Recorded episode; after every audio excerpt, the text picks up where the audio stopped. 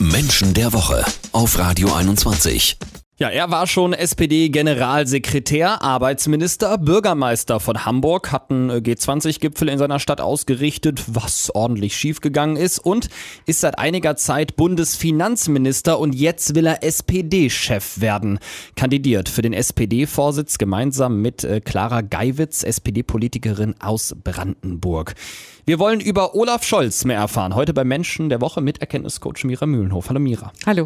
Mira, Olaf Scholz ist Finanzminister, bewirbt sich also ja eigentlich aus einer extrem äh, guten Position heraus auf diesen SPD-Vorsitz. Äh, dennoch werden ihm so allgemein nicht so richtig gute Chancen eingeräumt, dass er es auch wirklich werden kann. Ähm, hat Scholz so ein generelles Problem damit, andere von sich zu überzeugen, in dem Fall seine Parteikollegen? Ja, das ist auch das, was immer wieder auch über ihn gesagt wird. Es gibt einzelne Persönlichkeiten, sowohl in seiner eigenen Partei als auch jetzt in der aktuellen Regierung, mit denen er gut kann. Generell gilt er ja aber eher als unbeliebt. Und ich stelle dann eher die Frage, warum ist denn das so? Warum ist er denn so unbeliebt? Ja, warum ist er so unbeliebt? Ja, warum, ist, warum ist, er denn so unbeliebt? Also wie lässt sich so ein Problem lösen? Ja, ich meine, mhm. eigentlich ist er doch ein fleißiger Typ offensichtlich, hat eine Karriere ja. hingelegt, die liest sich einfach hervorragend. Mhm. Und also trotzdem also schafft das irgendwie nicht so richtig von sich zu überzeugen. Ja, der Name, also das, was ich gerade gesagt habe, ist mir gerade selber aufgefallen aufgefallen, ist ja auch mal gut. Also glatter Durchmarsch. Ja. So, und das ist genau das, was ihn letztlich doch unbeliebt wirken lässt. Ach, Man es geht hat, das glatt. Ja, zu wenig Ecken um und Kanten. Genau. Okay. Er ist, er, ist, er ist glatt. Und zwar also glatt bis hin zu einer gewissen Tendenz zur Oberflächlichkeit. Also was er gut kann, sind Zahlen. Ja. Also Zahlen, Daten, Fakten. Mhm. Als Finanzminister ja auch nicht unbedingt verkehrt. Würde da ist er sagen, sehr super, nüchtern. Ja. Mhm. ja. er gilt ja auch gerne als also ein bisschen schroff, auch manchmal wortkarg. Also das ist vielleicht seine juristische Seite ja auch. Ja. Er ist ja Jurist. Ähm, etwas, äh, wo er sehr mit sehr bedacht und sehr mit sehr viel Kalkül unterwegs ist. Menschlich, empathisch, das ist das, was man bei ihm vermisst. Und dennoch wirkt er auf mich immer so total lieb. Ich finde, er hat so einen lieben Gesichtsausdruck, immer ein Lächeln im Gesicht, wie das zusammenpasst. Also dieses analytische, nüchterne und gleichzeitig irgendwie so ein lieber Kerl sein, das klären wir gleich hier bei Menschen der Woche.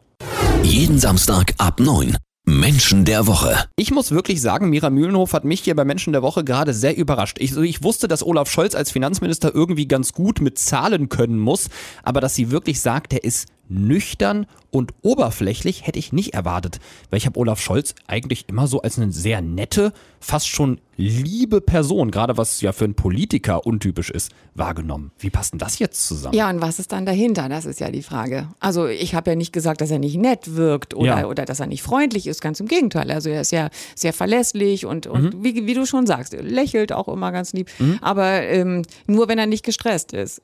Sagen wir mal so. so gut, das ist jetzt vielleicht bei anderen Menschen auch so. Mir geht es um einen anderen. Punkt, nämlich wirklich die Frage, ob er manche Dinge nicht zu sehr auf die leichte Schulter nimmt, wie zum Beispiel G20-Gipfel. Ja. Das ist etwas, okay. wo die Menschen sehr, sehr nachtragend sind bis heute, dass er gesagt hat, wir machen auch einen Hafengeburtstag. Also Leute, jetzt, also wirklich. Dann schaffen wir das mit dem G20-Gipfel auch. Okay. So mhm. Entschuldigung, wie kann man einen Hafengeburtstag ja. mit dem G20-Gipfel vergleichen? Dann aber sich abends in die Elfi setzt und während draußen seine Stadt so halb abbrennt. Mhm. Ähm, da sind, glaube ich, ähm, die Bürger auch ein Stück weit nachtragend. In Hamburg ist er sehr gut angekommen mit seiner distanzierten Art. Er wirkt zwar sehr freundlich, aber im direkten Kontakt wird er insbesondere von, von Journalisten auch immer sehr distanziert beschrieben. Er mhm. möchte gar nicht so einen empathischen, engen Kontakt zu anderen Menschen.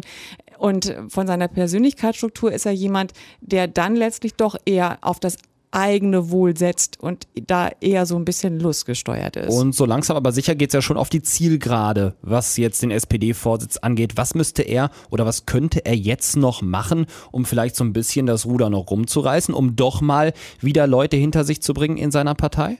Die Frage ist, ob es wirklich die Menschen aus der Partei sein müssen, weil die würde er vielleicht wirklich noch überzeugen, dass mhm. jemand, der viel Erfahrung hat und, also sag ich mal, ein politisches Großkaliber ist, besser für diesen Posten geeignet ist als ein Newcomer, der äh, ja. noch gar keine Ahnung hat, in so, so, eine Parteiführung vielleicht zu übernehmen. Aber du glaubst vor allem auch ist, bei den Deutschen hat er ein Anerkennungsproblem? Ja, genau. Also erstmal ein Anerkennungsproblem, weil ich glaube, die Menschen sind da durchaus kritisch und auch ein bisschen nachtragend. Er ist jemand, der nicht wirklich beliebt ist in der Bevölkerung.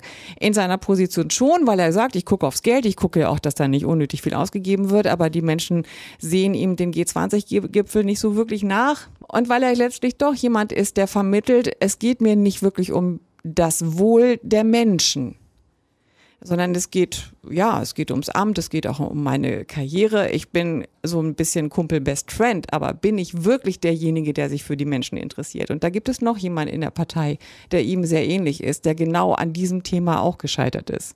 Und das ist Martin Schulz. Das heißt, du ziehst quasi den Vergleich. Martin Schulz wurde auch von der Partei gewählt, aber am Ende eben nicht äh, von den Deutschen zum Bundeskanzler. Und da wäre dann die Parallele zu Olaf Scholz. Vielen Dank an Erkenntniscoach Mira Mühlenhof. Hier bei Menschen der Woche ging es heute um Olaf Scholz, der gerne SPD-Vorsitzender werden will.